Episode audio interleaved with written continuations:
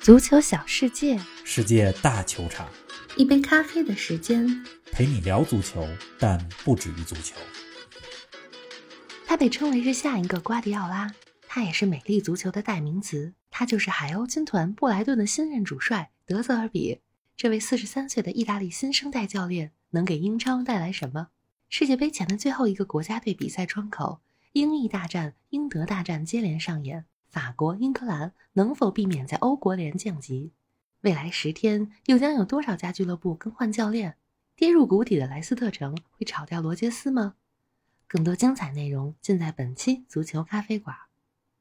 听众朋友们，大家好，欢迎来到新一期的节目。冯老师你好，林子豪，听众朋友们，大家好。嗯这周呢，国际比赛日，这几天呢，难得歇歇眼睛，是啊，因为从十月一号开始啊，五大联赛又回来了，到时候赛程非常密集，不少球队都是在十月份一个月之内有九场比赛。嗯，这几天呢，虽然没什么球看，但有个事儿让我特别兴奋。来说说，我非常喜欢的一位教练德泽尔比来到了英超。前几天啊，我一边吃饭一边看到这个消息，我都乐出来了，这食物啊差点从嘴里给喷出来。 激动了，德泽尔比也被称为是小瓜迪奥拉。是的，前几年呢，他在萨索洛执教的时候，他的攻势足球、美丽足球、传控足球的理念非常好，嗯，而且呢，他也一直以瓜迪奥拉为自己的榜样。当年瓜迪奥拉执教拜仁慕尼黑的时候，德泽尔比还专门去拜仁的训练场去求教、去取经。啊，瓜迪奥拉呢也很欣赏德泽尔比，也很给他面子。前几年有空的时候，就去意甲萨索洛的主场去看德泽尔比执教的比赛。很捧场了，哎，这德泽尔比呢，虽然不是知名的教练，但是他来英超，他来布莱顿执教，我有一种啊，一九九六年温格来到英超的感觉。哟，温格当时也不怎么知名啊，在日本执教，然后从日本直接来了阿森纳。嗯但是温格的到来带来了阿森纳行云流水的足球风格，引进了很多法国球员，增加了英超的国际化元素。不仅枪手球迷开心，所有看英超的球迷都开心。是啊，对吧？今天呢，德泽尔比来到了英超，咱们先别给他戴那么高的帽子，对啊呀、别把他比作是 温格。但是这名教先看看练，大家绝对可以期待一下。是啊，咱们上周还为布莱顿操心呢，波特被切尔西挖走了，当时咱们还在猜谁能成为海鸥军团的新任主帅。如今德泽尔比来了，你觉得他和布莱顿是个完美的结合吗？我觉得不能再完美了来，说非说常完美。嗯，德泽尔比和他的前任波特有很多相似之处，怎么呢？两个人都擅长把纸面实力不强的球队带成中上游球队。布莱顿和萨索洛很像，不靠明星球员，也没有特别巨额的转会预算，而是靠什么呢？靠团队，靠独特的技战术，靠出色的球队管理。嗯，而且波特和德泽尔比两个人都很擅长把看起来很平庸的球员培养成一流球星，然后这些球星入选国家队，再转会到豪门。比如说，波特在布莱顿的时候培养了本怀特，他去了阿森纳；嗯，培养了比苏马，去了热刺；培养了库库雷利亚，到了切尔西。嚯，德泽尔比执教萨索洛的时候呢，贝拉尔迪、罗卡特利、拉斯帕多里入选意大利国家队。嗯，这三名球员也被称为是萨索洛三杰。是的，去年夏天也跟随意大利国家队当了欧洲杯的冠军，成为了欧洲杯冠军队的成员，对吧？德泽尔比在执教萨索洛的时候，森西加盟国际米兰，德米拉尔加盟尤文，而且三十五岁的凯文·博阿滕还被巴萨给看上了，对吧？所以这波特和德泽尔比嗯，都是知人善用的教练，都是知人善用，你这个词儿总结的非常好。嗯，而且呢，两个人都特别喜欢钻研战术，布莱顿和萨索洛都没有什么骄人的战绩，是比如啊，没有进军过欧洲赛场，最近这几年也没拿过什么冠军，但是他们踢出的足球风格都是赏心悦目的，舒服，讲求传控。是昨天我看了一个数据，说最近五年来哪支球队的控球率在赛季之间发生最大的变化，增量最大，排在第一的就是德泽尔比2018-19赛季执教的萨索洛，啊，排在第二的呢就是2019-20赛季波特执教的布 莱顿。哇， 紧挨着呀！听你这么一分析啊，波特和德泽尔比这两个人真的太像了。而且还有一点啊，这两个人都并非出自名门，球员时代也没什么名气，教练生涯也是出自草根。没错啊，德泽尔比球员时代意甲出场只有三次，是啊，当上教练之后，在巴勒莫三个月就下课了。嗯，带贝内文托也没能让球队完成保级任务。是，的，哎，说到贝内文托啊，这支意大利乙级联赛的球队刚刚聘请了一位咱们中国足球的老熟人当教练，啊就卡纳瓦罗。哟，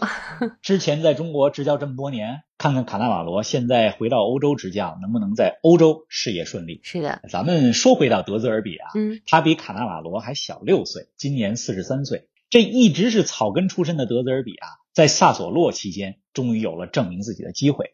波特呢也是这样，波特在瑞典执教了将近八年的时间吧，嗯才赢得了回到英国执教的机会。所以这么一分析，德泽尔比和波特很像。德泽尔比呢很适合布莱顿，人家布莱顿咱们之前就说过有计划，对吧？人家不是没有计划的球队。波特走了，德泽尔比马上来了。是啊。德泽尔比既然是美丽足球的代言，那他在战术方面有哪些特点呢？或者说他来到英超执教，咱们能期待些什么呢？我一直非常喜欢萨索洛，啊是这个经常听咱们节目的听众啊嗯很了解。就是如果只有一个播客节目说德泽尔比的话，那一定是足球咖啡馆。 这德泽尔比呢是非传统的意大利教练，咱们一说意大利教练，想到的就是稳固防守、防守反击，嗯比如阿莱格里这样的教练。德泽尔比呢恰恰相反，他不是那种注重钢筋混凝土式防守的教练。嗯，我给大家说一个段子啊。好啊，德泽尔比呢，他说，2 0 0 6年意大利夺得世界杯冠军的时候，自己虽然作为意大利人有荣誉感，嗯但是呢，却不能认同意大利队比较保守的打法。啊，他呢，对于2021年去年意大利拿到欧洲杯冠军，整个的踢球风格、行云流水的进攻，很欣赏，很满意。更喜欢，他的这一段评价就反映了他的足球哲学是并非注重结果主义的足球嗯，而是注重过程、注重美丽足球的足球哲学。确实是能感觉到。那还有一个段子，再给大家来说一下嗯啊，，说说，说这个德泽尔比在训练场上百分之八十的时间 教队员怎么进攻，只有百分之二十的时间练 防守。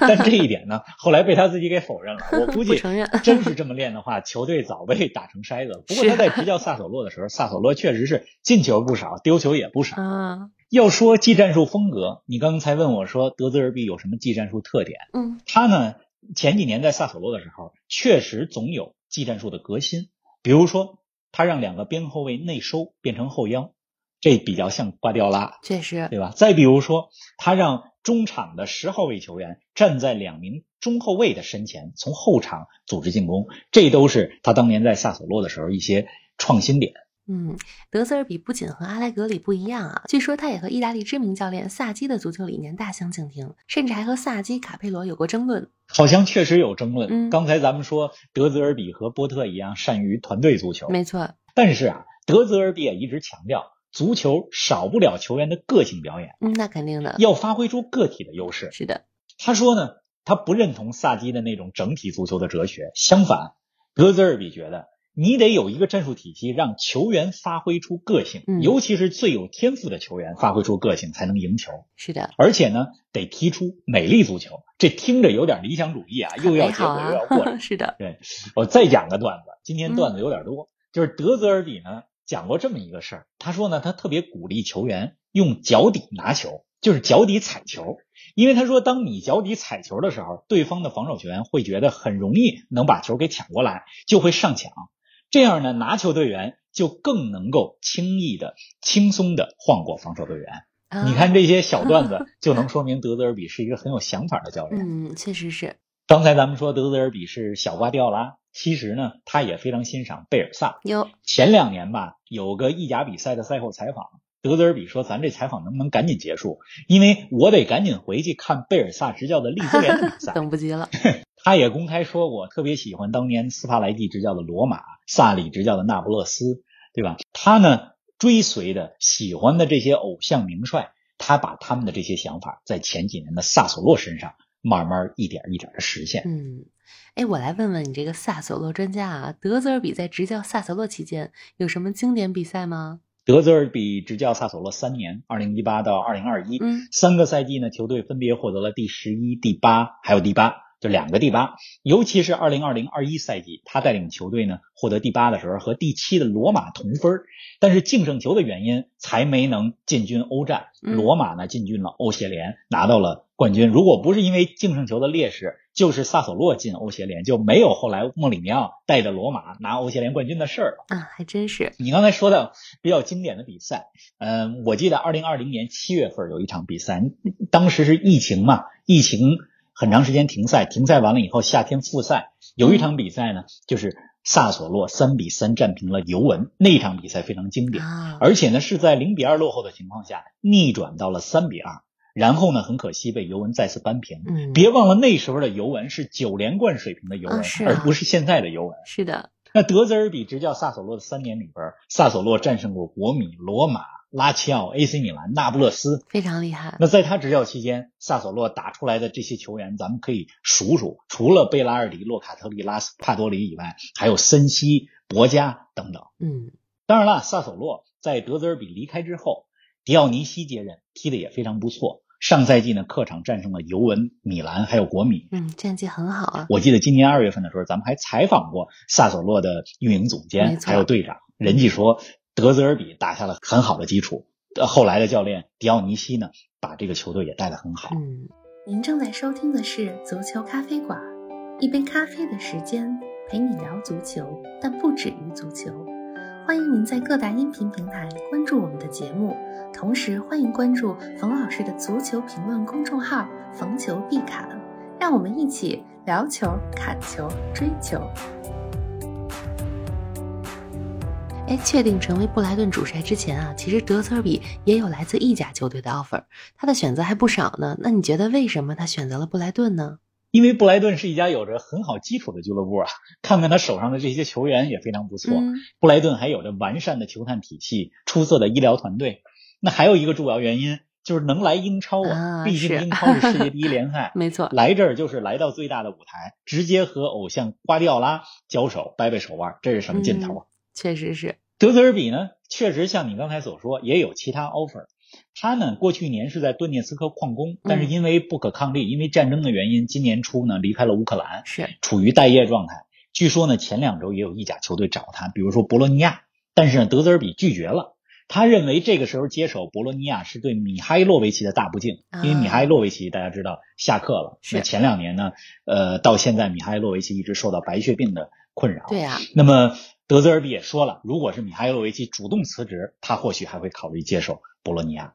对吧？嗯很有自己的想法。是的，总之呢，期待一下德泽尔比吧。而且还有一个事儿值得大家关注，就是他执教布莱顿的第一场比赛就是十月一号，布莱顿做客安菲尔德挑战利物浦。嗯，非常值得期待啊！海鸥军团的布莱顿啊有了一位很靠谱的新主教练，而且战绩目前在英超也是高居第四。不过，另一支身穿蓝色球衣的英超球队莱斯特城却是深陷泥潭啊！六连败之后，保级警报已经拉响。冯老师，你认为莱斯特城和主教练罗杰斯到了该说再见的时候了吗？罗杰斯是一位好教练，嗯莱斯特城是一家好俱乐部， 是的但，现在问题是，双方都需要有一些变化不。那么合适了。莱斯特城在罗杰斯执教之下已经到了天花板，嗯，而罗杰斯在二比六输给热刺之后呢，采访时候也在说说尊重俱乐部的决定，那意思是我准备好走人了。对啊呀、 说不定呢，也需要一个新的开始。两个人都是好人，但是不适合在一起。啊没错，所以及时结束这段合作，对双方来讲都不是坏事儿，嗯，不影响罗杰斯继续当一个好教练，是的也不影响莱斯特城继续当一个好俱乐部。是的，对吧？他在莱斯特城这几年也是值得被记住的，嗯连续两个赛季差点带球队进入欧冠。嗯，去年呢，也是带领莱斯特城获得了历史上第一座足总杯的冠军，没错，完全值得被铭记。莱斯特城呢，六连败了。比起战绩更糟糕的是，前七轮比赛丢了二十二个球，太惨了。而且莱斯特城不会防守定位球，嗯这已经不是秘密了。对啊呀、不仅防守端差，进攻端也是没辙呀。莱斯特城这赛季进的十个球，大部分都是球员的个人表演，比如说麦迪逊，对吧？个人表演进球，或是者对手呢送的点球，很少有团队配合。这个说明罗杰斯已经没有办法调动球队了。嗯，哎，如果罗杰斯下课的话，谁会来执教狐狸城呢？据说莱斯特城的高层啊，已经盯上了小蜜蜂布伦特福德的主教练弗兰克，是这样吗？这个对于赛季中期挖角其他球队主教练这做法 啊，我一直不是很喜欢。是的，不太地道。但是最近好像又挺流行的，嗯切尔西挖走了波特，是的现在呢莱斯特又来挖弗兰克了。嗯，意甲那边儿，我也听到一些风声，说呀，一旦国米的小因扎吉下课，可能会去挖乌迪内斯主教练索蒂都尔。在互相挖呀。索蒂尔刚带乌迪内斯三比一战胜了国米，是啊， 咱们这扯远了啊。嗯说回到狐狸城，我呢是非常希望弗兰克留在布伦特福德的。他上赛季带领布伦特福德保级啊，带给我们很多温暖的、美丽的小蜜蜂的故没事，错多好啊！当然了，如果弗兰克去莱斯特城，我也可以理解，毕竟莱斯特城相比于布伦特福德是一个更大的平台、更大的俱乐部，估计呢也能给弗兰克提供更高的薪酬。确实，还有什么其他人选呢？现在呢，我看很多球迷也在说，说波切蒂诺、图赫尔这都处于待业状态，啊对啊会不会来莱斯特城啊？但是我觉得狐狸城对于他们两位来讲庙太小了，嗯估计他撑们下，看 不上。是我倒是建议莱斯特城考虑一下刚从莱比锡下课的特德斯科。特德斯科呢，也是一个战术大师，也是一个不错的年轻教练，可以考虑一下。嗯，哎，咱们再把目光啊从俱乐部转向国家队，国际比赛日来了，咱们来说说欧国联。方老师，我看了一下积分榜，英格兰和法国在各自所在的小组里垫底。好家伙，未来一周，英格兰和法国不仅要为世界杯练兵，还得打出好成绩，避免欧国联降级啊！可不是吗？英格兰所在的小组积两分儿排第四，是啊和第三的意大利差三分儿。嗯，意大利是五分儿。英格兰要想不降级，礼拜五凌晨客场对意大利的比赛得赢，是吧？这组现在排名榜首的是谁呢？是匈牙利，哟想不到吧？德国是、意大利、英格兰都排在匈牙利的后边。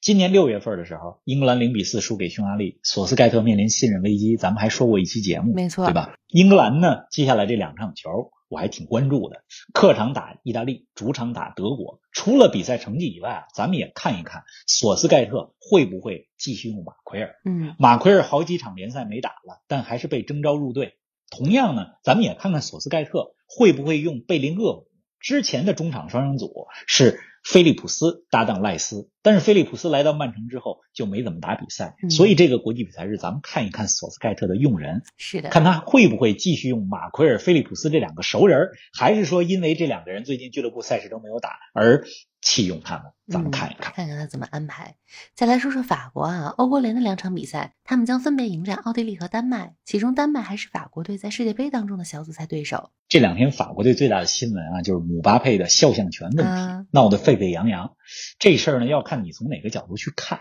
从球员角度来说呢，有权利保障自己的肖像权，是的这很正当，对吧？你从另外一个角度来说呢，球员，尤其是姆巴佩这样的明星球员，比起二十年前的球员，个人影响力呢，现在是无限放大。没错，反正看看这事儿怎么收尾吧。嗯，法国队呢，一到大赛临近的时候，总能闹出一总些有事事儿儿。。